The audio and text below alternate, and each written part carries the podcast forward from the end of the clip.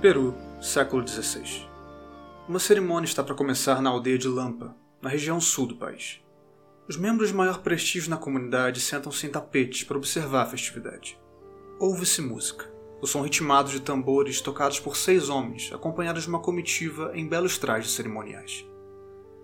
Além dos instrumentos, eles carregam também os mais importantes elementos dessa solenidade: um conjunto de sementes gordas, com aspecto de caroços, cheias de brotos espalhados por suas superfícies. Mais tarde, uma lhama especialmente selecionada para a ocasião é sacrificada e seu sangue é borrifado sobre os caroços, que só então poderão ser enterrados no solo peruano. Devidamente abençoados, eles agora carregam a expectativa de toda a aldeia por uma colheita farta.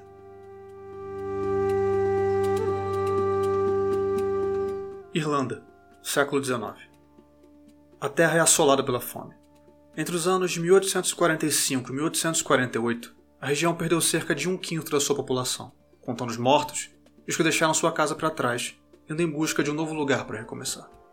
Estima-se que cerca de 40% dos habitantes da Irlanda nesse período tinham sua alimentação baseada num único produto, popular entre os mais pobres sobretudo pela facilidade do seu plantio. Quando uma praga atingiu o país na década de 1840, as colheitas foram devastadas, comprometendo a subsistência de milhões de pessoas, num evento que ficou conhecido como a Grande Fome da Irlanda.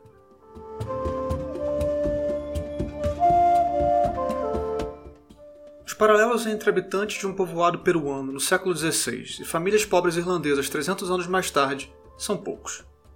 O maior deles pode ser identificado na dependência da terra. Separados pelo tempo e pela distância geográfica, essas pessoas tão diferentes entre si lavravam e plantavam, esperando a recompensa que viria na época determinada, ou não. A mesma terra que dava também era terra que negava, cheia de caprichos que ultrapassam o entendimento comum. O ritual de sacrifício e a aspersão do sangue nas sementes tinha justamente o objetivo de garantir o bom resultado da colheita, assegurar ao povo que a terra ficaria satisfeita e daria seu fruto. Pois se não desse, haveria problemas pela frente. Mas além da relação com a terra, os peruanos de Lampa tinham em comum com os irlandeses o cultivo do mesmo alimento. As sementes lavadas com sangue na cerimônia cruzaram fronteiras de impérios e foram levadas pelo oceano, sendo séculos depois colhidas não apenas na Irlanda, mas por toda a Europa e além tornando-se um dos alimentos de origem vegetal mais consumidos em todo o mundo. Perdendo apenas para cana-de-açúcar, milho, trigo e arroz, lá está ela, uma das poucas unanimidades no mundo onde há cada vez menos concordância: a batata. É, eu sei. Você achou que eu estava exagerando quando eu disse no primeiro randômico, lá atrás, que poderia um dia fazer um episódio sobre plantio de batata. E sendo bem sincero, eu estava exagerando um pouco sim mas pedidos incessantes de nossos leais seis ou sete ouvintes me fizeram pesquisar sobre o assunto. E assim eu descobri mais um tópico fascinante. Nesse episódio, o primeiro da nossa segunda temporada, vamos descobrir como a batata dominou e moldou o mundo que conhecemos. E que histórias ela conta a respeito de nós.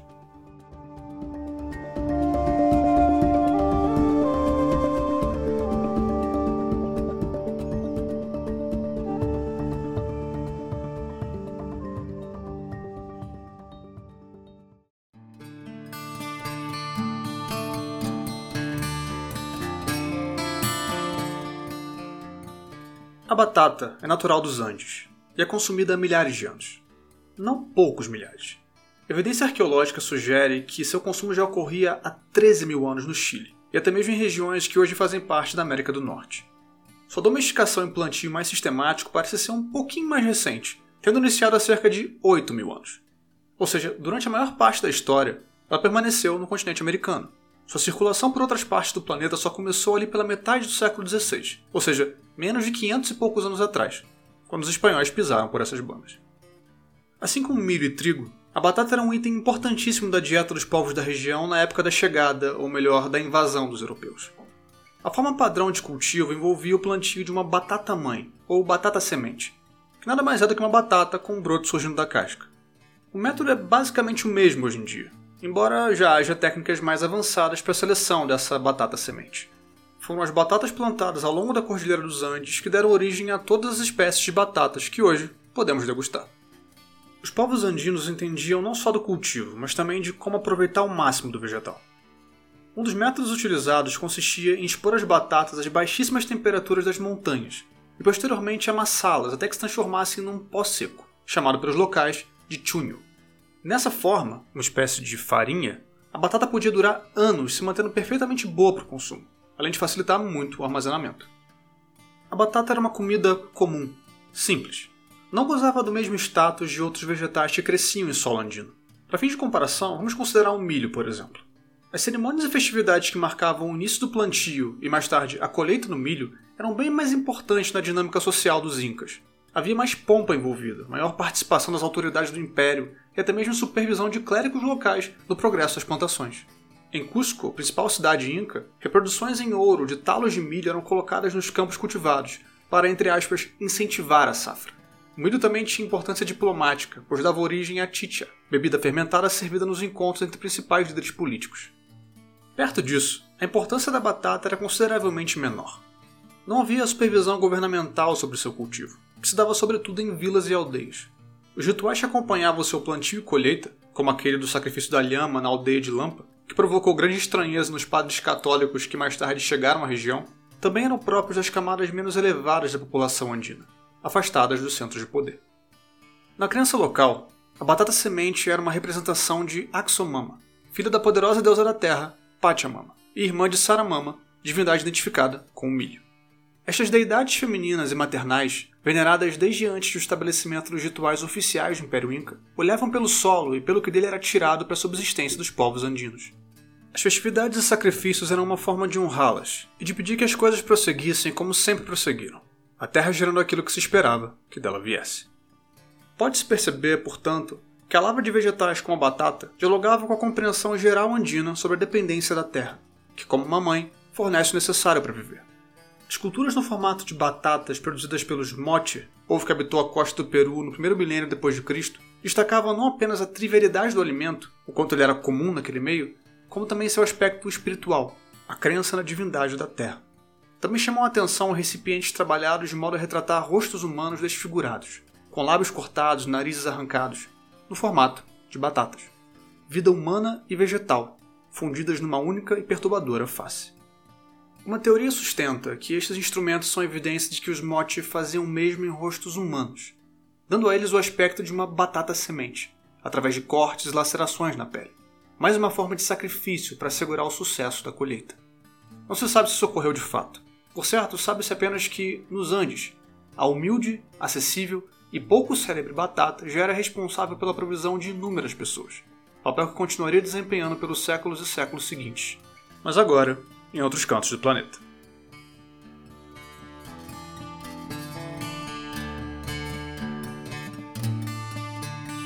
O contato dos espanhóis com o Império Inca resultou na destruição desse último. E tal qual uma refém de guerra, a batata foi tirada de sua terra natal e levada para um lugar estranho, distante do clima e do solo ao qual estava acostumada. Não foi a única. Tomate, milho, abacate e vários outros produtos agrícolas sul-americanos foram aos poucos sendo introduzidos na Europa pelos colonizadores. O cultivo no continente do outro lado do Atlântico, no entanto, não foi bem sucedido inicialmente. Nas primeiras décadas, as tentativas de colher batatas na Espanha e outros países para os quais as sementes foram levadas esbarraram nas diferenças climáticas. As temperaturas se provaram um desafio para a colheita, que ocorria próxima demais do inverno para que as safras conseguissem sobreviver. Melhores condições foram encontradas na Irlanda, onde uma variedade específica de batata se adaptou bem às novas condições, tornando-se um artigo bastante difundido entre as lavouras da população local. A popularização da batata entre os irlandeses que dependiam do campo pode ser atribuída a pelo menos dois fatores importantes. O primeiro deles é a facilidade do cultivo da variedade que melhor se adaptou ao país. Não era necessário um grande pedaço de terra para obter uma boa colheita de batatas, o que servia bem às camadas pobres da população irlandesa. Camponeses espremidos em pequenas propriedades alugadas podiam contar com uma safra certa e alimento suficiente para subsistência. Algumas projeções estimam que, nessa época, um homem irlandês comia em média entre 3 e 5 kg de batata por dia, e muitos nada além disso. Com sua concentração de vitaminas e nutrientes básicos, a batata segurava o tranco de um jeito que outros vegetais e cereais não conseguiam. E se você tivesse uma vaca para acrescentar laticínios ao cardápio, podia garantir com certa tranquilidade o sustento de uma família de 6 a 8 membros. Assim como ocorreu nos Andes, a batata se tornou o elemento mais comum da dieta irlandesa. O segundo fator tem a ver com a dificuldade para o Estado taxar a produção de batatas. A gente está falando de um tubérculo, ou seja, de uma raiz ou caule onde os nutrientes de uma planta se concentram. Na prática, isso significa que a batata cresce debaixo da terra. significa também que os funcionários do governo não conseguiam saber exatamente em que estágio a plantação se encontrava quando faziam suas rondas. Outras culturas, como o trigo, permitiam prever só de olhar o campo lavrado quando a colheita ocorreria, e assim marcar o retorno ao local para coletar o imposto pela produção. Com as batatas, esse processo era bem mais difícil. Ou seja, além de não exigir muito espaço de fornecer o básico para sua subsistência, as batatas podiam te proteger de ser taxado pelo Estado. E também havia a questão da segurança. Se a sua lavoura fosse atacada por saqueadores em tempos de guerra, por exemplo, e na Europa o que não faltava era guerra, o mais provável é que eles fossem atrás do que fosse mais fácil de carregar. Dificilmente parariam para cavar. Então, mesmo que você cultivasse outras coisas e elas fossem roubadas, pelo menos com as batatas você poderia contar. Elas ficariam para trás, seguras sob o solo.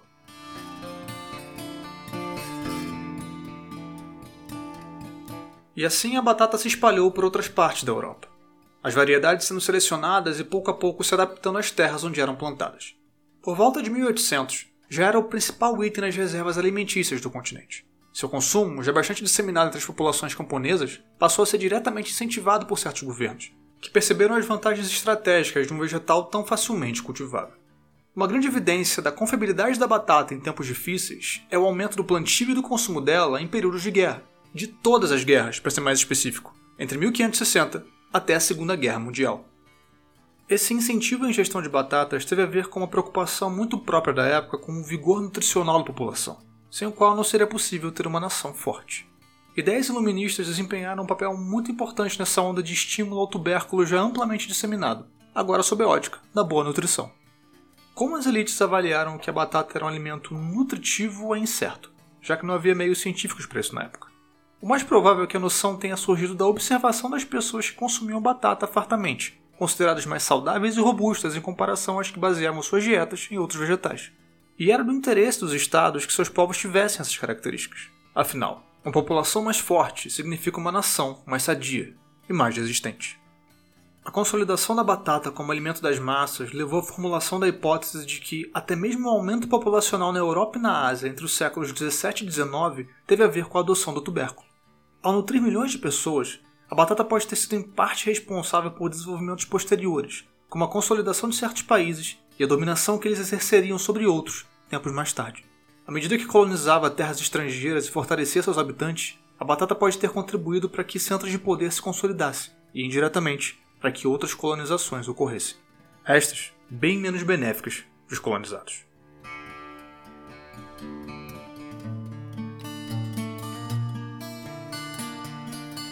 Lembra que eu falei que no início houve dificuldade no cultivo de batata na Europa e que só se resolveu quando uma variedade específica se adaptou ao solo e às condições climáticas na Irlanda?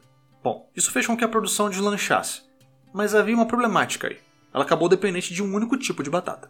E não havia na época as técnicas que hoje conhecemos para misturar as variedades de modo a produzir tipos diferentes e mais resistentes do tubérculo.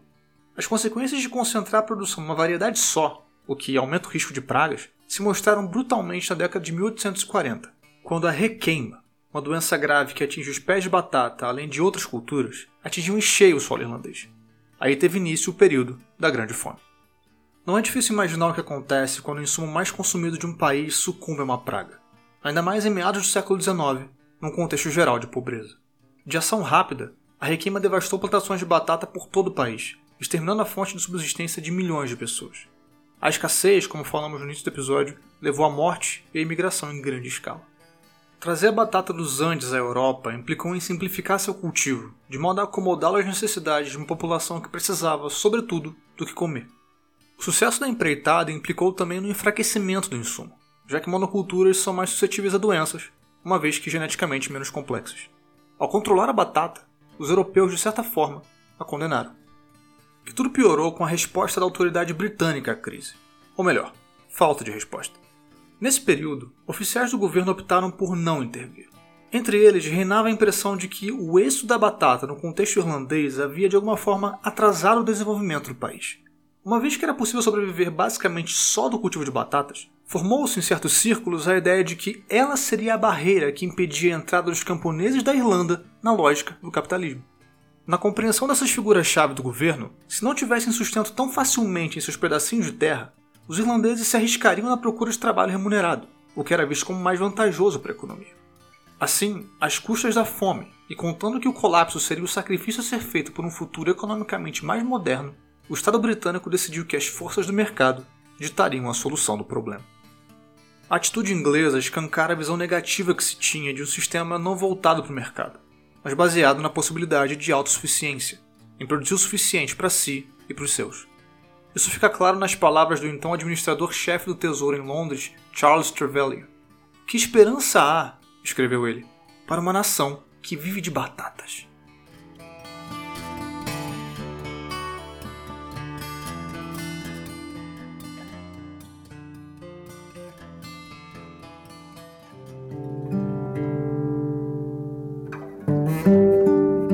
A história dos seres humanos com as batatas parece entrelaçar temas como subsistência, pobreza, dependência e nossa sempre conturbada relação com a Terra.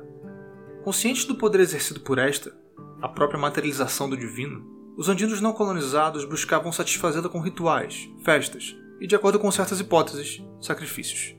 Separados por um oceano, os camponeses europeus, menos preocupados com esses artifícios, sofreram a privação que somente a terra pode provocar ao não entregar seus frutos prometidos.